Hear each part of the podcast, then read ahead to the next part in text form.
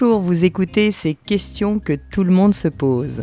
Je m'appelle Maud Ankawa, je suis coach, conférencière et également romancière. Mais pas que. Je viens du monde de l'entreprise et notamment de la finance et de la stratégie. Mais le fil rouge de tous mes métiers, c'est ma passion pour les êtres humains et les relations qui nous animent.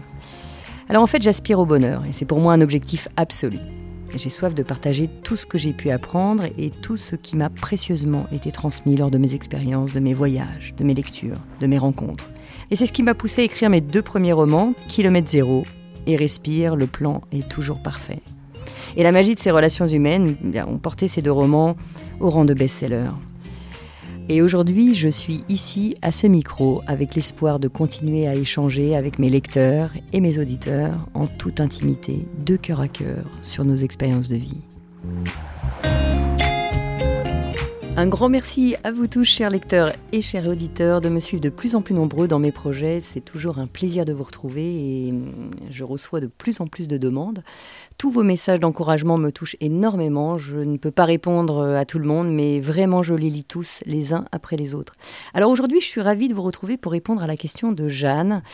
Bonjour Maude, merci pour votre livre Kilomètre Zéro qui m'a fait le plus grand bien l'été dernier en vacances. Je suis une jeune maman et depuis que j'ai mes enfants, j'ai l'impression de ne plus du tout réussir à maîtriser mes ressentis et mes réactions. C'était déjà le cas avant, mais là, ça s'est accentué. La moindre remarque m'énerve, je prends tout à cœur et je me mets à gamberger de façon incessante. Je suis devenue une éponge, je prends sur moi et sur mes épaules tous les problèmes, pas seulement ceux de mes enfants, mais aussi ceux de mes amis ou de mes parents. Mon mari est pourtant présent et d'une grande aide, mais je ne peux pas m'empêcher de vouloir tout résoudre, tout régler, et je m'énerve lorsque cela ne va pas dans mon sens. Lorsque cela m'arrive, j'ai l'impression qu'on m'en rajoute une couche et j'ai de plus en plus de mal à tout contenir lorsqu'on me fait une remarque. J'ai déjà l'impression de donner beaucoup et j'aimerais parvenir davantage à prendre du recul. J'espère que votre éclairage pourra m'aider, Jeanne.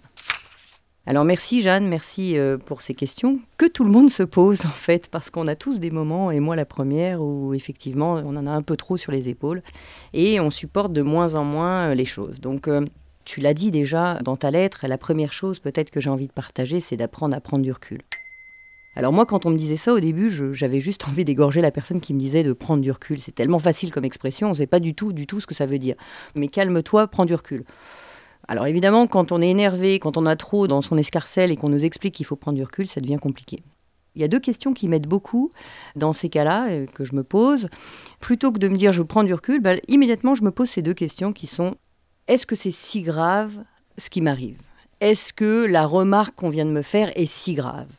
Première chose, je me pose là-dessus, parce que des fois, c'est juste sur une remarque qu'on peut partir en vrille, parce qu'on en a trop pris, parce que peut-être que cette personne nous a fait des remarques plusieurs fois, et puis qu'on n'a pas su répondre, et qu'on n'a pas osé répondre, ou que c'est resté figé. Eh bien moi je me pose cette question, est-ce que c'est si grave euh, la remarque qu'on vient de me faire ou est-ce que cette situation est si grave? Et parfois c'est grave et c'est pour ça qu'on a, a besoin d'exploser de, ou on a besoin de... Parfois c'est grave, mais parfois 9 fois sur 10 c'est pas si grave que ça. Et là immédiatement je peux descendre d'un cran et me rendre compte que finalement si c'est pas si grave, il y a peut-être pas de quoi réagir ou surréagir là où moi je, bah, je suis déjà à fleur de peau. La deuxième question que je me pose, c'est est-ce que ça aura de l'importance dans un an ou dans dix ans? Mais bien souvent, des fois, la semaine d'après, ça n'a plus d'importance.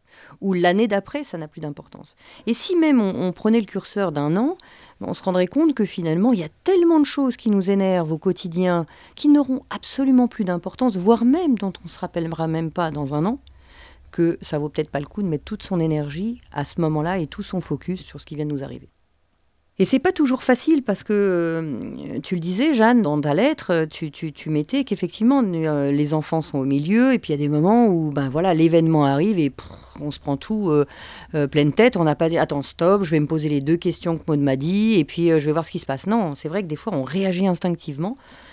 Bah, j'allais dire, acceptons aussi ça. Il y a des moments où on ne peut pas faire pause. Moi-même, hein, je connais par cœur ces deux questions. il y a des moments où ça part en vrille parce que on ne peut pas maîtriser à chaque instant. Ça part, et puis par contre, l'avantage de connaître peut-être ces clés, en tout cas moi ça m'aide, c'est peut-être de redescendre un peu plus vite que je ne l'aurais fait si j'avais pas ces petites clés qui m'aident au quotidien.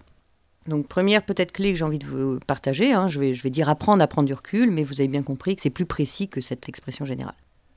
La deuxième clé que j'aimerais partager avec vous, c'est de développer au maximum le discernement. Qu'est-ce que ça veut dire développer le discernement? C'est de se poser la question de savoir ce qui dépend de nous. Parce qu'il y a un tas de choses qui ne dépendent pas de nous. Ça, c'est une erreur, en tout cas que je fais moi aussi, et, il y a plein de choses qui ne nous appartiennent pas. Donc, développer le discernement, moi, ça m'a aidé à me rendre compte que bah, y a des choses qui ne m'appartiennent pas. Donc, si par exemple quelqu'un veut me faire une remarque, il a tout à fait le droit, ça lui appartient. Mais ce qui m'appartient, c'est de le prendre bien ou de le prendre mal. Pour autant, je peux aussi ne pas accepter d'avoir à parler avec des personnes qui sans cesse, par exemple, vont, vont m'agresser. Ça, ça m'appartient de rompre avec ces personnes-là. Donc vraiment développer le discernement, c'est se poser la question de savoir qu'est-ce qui dépend de moi, qu'est-ce qui m'appartient et qu'est-ce qui appartient à l'autre. Parce que je me suis rendu compte aussi qu'en en voulant aider tout le monde, en voulant prendre tout à ma charge, il y avait une histoire d'ego là-dedans. Alors je sais que là, mon ego aime pas trop que je parle de ça, mais il y a une histoire d'ego parce que on a l'impression à ce moment-là qu'on est tout puissant et que l'autre ne sait pas faire. Et donc je vais faire à sa place, je vais l'aider, je vais le sauver, et, quelque part, euh, il n'y a que moi qui peux faire. Ben non. La réalité, c'est qu'on est tous des êtres illimités, en puissance, en, raisonnement, et qu'on peut aussi donner la possibilité à l'autre de s'exprimer, à l'autre de faire à notre place, et de faire parfois mieux qu'on l'aurait fait aussi. Donc dans ce côté, on prend tout sur les épaules. Il y a une part effectivement de je prends trop à cœur certaines choses, mais il y a aussi une part de j'ai rempli mon escarcelle de bien trop de choses que je n'avais pas à faire et que j'ai voulu faire parce que je me suis donné ce rôle de le faire. Hein, donc cette deuxième clé qui est de développer le discernement, c'est de prendre ce qui nous appartient, mais aussi de laisser aux autres ce qui leur appartient dans tous les sens du terme. Dans leur critique, dans leur façon d'être, mais aussi dans ce qu'ils pourraient faire et réaliser seuls sans qu'on soit là pour les sauver. La troisième clé que j'aimerais euh, partager avec vous, c'est de plonger en vous, pour découvrir, en fait, moi j'appelle ça ce qui nous gratte, hein, quand quelqu'un vient me faire une remarque ou quelqu'un a un comportement sans même me parler, mais il y a un truc qui me gratte, euh, ça veut dire que ça me plaît pas. Moi, c'est un laboratoire d'analyse quand je rencontre les gens de me dire tiens, pourquoi ça me gratte alors qu'il m'a même pas parlé ou qu'elle m'a même pas parlé? Il y a un truc dans son comportement qui me gratte. Alors ça, c'est toujours fabuleux parce que à chaque fois que on prend le temps d'aller voir ce qui nous touche chez les autres, eh bien, on est en train de parler d'une partie de nous-mêmes. Et vous pourrez remarquer souvent que ce sont souvent le même type d'attitude qui vous touche. Eh bien simplement parce que ça vient en direct sur nos blessures qui se répètent et finalement ben, on réagit euh, de la même façon euh, à propos des mêmes sujets. Et pourtant, ce sont des événements différents, des personnes différentes. Donc prenez le temps de vous plonger en vous et de comprendre ce qui se passe et qu'est-ce qui fait que euh, bah, ces blessures sont réactivées. Alors évidemment, c'est souvent inconscient, vous allez me dire. Et c'est pour ça que moi, ce qui m'a beaucoup aidé et ce qui m'aide encore, c'est d'identifier nos déclencheurs. Donc là, ça demande d'aller travailler un peu sur notre comportement, sur nos blessures. Mais prenez le temps de ça ou, simplement de noter, euh, bah tiens, avec ce type de personnage, hop, ça y est, je pars au quart de tour. Ou à l'inverse, avec ce type de comportement, bah, je sais pas, ça m'apaise. Donc là, j'élargis un petit peu la, demande de Jeanne, hein, qui exprimait que voilà, elle, peut se sentir euh, prise un peu au piège, qu'elle prend un peu trop les choses à cœur, mais il peut y avoir différentes façons de, de le faire. Et surtout, souvent, c'est une conséquence d'un tas de choses qu'on a dans notre sac et hop, ça pète à tous les moments. La quatrième clé que j'ai envie de vous partager, c'est d'arrêter de gamberger tout le temps. Parce que c'est vrai que notre cerveau gamberge et notre mental part en vrille, en vrille, en vrille. Et alors, dans ta lettre, Jeanne, on peut voir que tu t'en veux déjà de réagir comme ça, de pas avoir la patience, de pas être toujours au top avec tes enfants. Mais c'est juste normal, quoi. Donc euh, arrêtons de gamberger, arrêtons de se flageller. Le mental se met en route dès qu'il se passe quelque chose. Hop, il se met en route, il gamberge, il tricote pendant des jours et des jours et des jours. Alors comment on arrête le mental? Parce que c'est vrai que lui, il n'a pas trop envie de s'arrêter. Et puis plus il peut gamberger, plus il peut, être en boucle et euh, plus il va se mettre en boucle. Donc moi, ce qui m'aide, c'est une forme de méditation, même si je n'aime pas trop parler de méditation, parce que là, on a l'impression qu'on part dans un monde de perchés, et puis euh, ceux qui méditent pas du tout, ils me disent mais moi j'ai essayé, et puis au final, euh, j'y arrive pas. Alors je vais parler de méditation, mais en réalité, c'est simplement de revenir à soi, d'écouter par exemple sa respiration. Et le simple fait de mettre de la conscience sur notre inspire et notre expire fait qu'on ne peut pas en même temps penser à ce qui nous arrive. Je propose d'essayer, même là, en live, on peut le faire. C'est j'inspire, je me concentre sur mon expire, l'air qui sort de ma bouche, la puissance de l'air, la température de l'air, et en quelques secondes, ben, je m'aperçois que je ne peux pas penser à ce que je vais vous dire par la suite. Je ne peux pas faire les deux en même temps. Donc rien que ça, quand on est pris dans, un événement euh, qui nous dépasse, qui nous touche, ben, le simple fait de prendre un temps pour sa respiration, ça nous permet d'arrêter de gamberger quelques secondes. Et ces quelques secondes marquent une rupture dans le cycle automatique de notre pensée. Sinon, la pensée est sans cesse, sans même qu'on s'en rende compte. Vous savez, c'est un peu comme quand on écoute toujours un titre de musique. On l'écoute, je sais pas moi, 5, 6, 10 fois dans la même journée. Ce qui fait que le matin, je me réveille avec l'air dans la tête et, voire même dans la journée, alors que j'ai éteint la musique, l'air continue et je m'en rends compte juste de temps en temps, ça me surprend. Ben là, c'est pareil avec les pensées. C'est tellement automatique qu'au final, on ne se rend même plus compte qu'elles tournent dans notre tête. Donc le fait de marquer cette rupture, en arrêtant de gamberger, de marquer cette rupture par la respiration, eh bien simplement ça coupe ce disque automatique.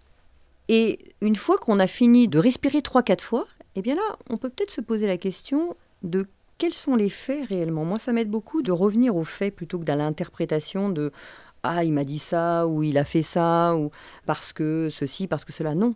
Si je reste sur les faits, ben, je me rends compte que finalement, il y a juste eu un fait, quelque chose d'anodin même, et ça me permet d'arrêter de ruminer parce que sinon on part dans des scénarios euh, fous et, qui n'ont plus rien à voir avec l'histoire, auxquels on croit d'ailleurs, et au final, on s'est éloigné des faits. Donc, hein, la, quatrième, euh, la quatrième clé, c'est d'arrêter de gamberger, ça commence par se rendre compte qu'on est en automatique, puis ensuite faire une pause par la respiration et revenir sur les faits plutôt que de se raconter un tas de scénarios.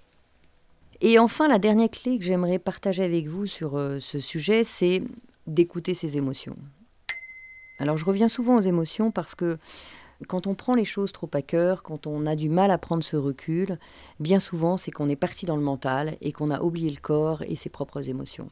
Parce que quand on pète un câble, hein, quand on prend les choses trop à cœur, c'est que soit on n'exprime pas cette colère, elle peut être réfrénée, mais pour autant, on l'écoute plus. On est en système automatique dans le mental et de revenir à ses émotions, ça nous permet de revenir dans le corps et de se rendre compte que les émotions ont quelque chose à nous dire. Hein. Peut-être que si on est très mal, si on est euh, par exemple dans la, dans, la colère, hein, si, si, on est vraiment mal lié à la colère, ben on sait qu'il y a un sujet d'injustice. Et là, je vous invite à, réécouter le podcast sur les émotions parce qu'évidemment, les clés des émotions, le message que l'émotion a à nous, à nous donner, c'est toujours le même. Hein. je, l'explique clairement dans dans un podcast quand le cerveau nous embarque dans des pensées euh, de plus en plus négatives, eh bien forcément le cerveau nous conduit à des émotions désagréables et non pas négatives. Il n'y a aucune émotion négative, simplement des émotions qui ont envie de nous partager un, message.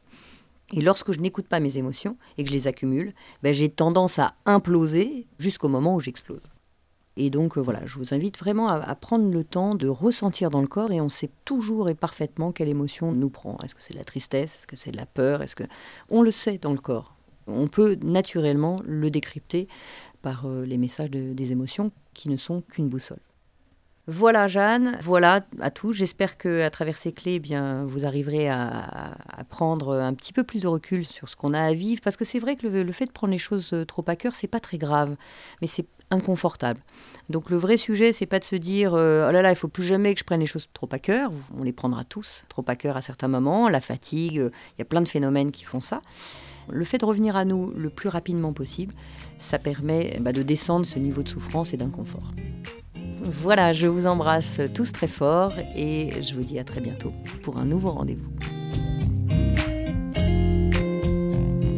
On se donne rendez-vous dans 15 jours pour le prochain épisode de ces questions que tout le monde se pose.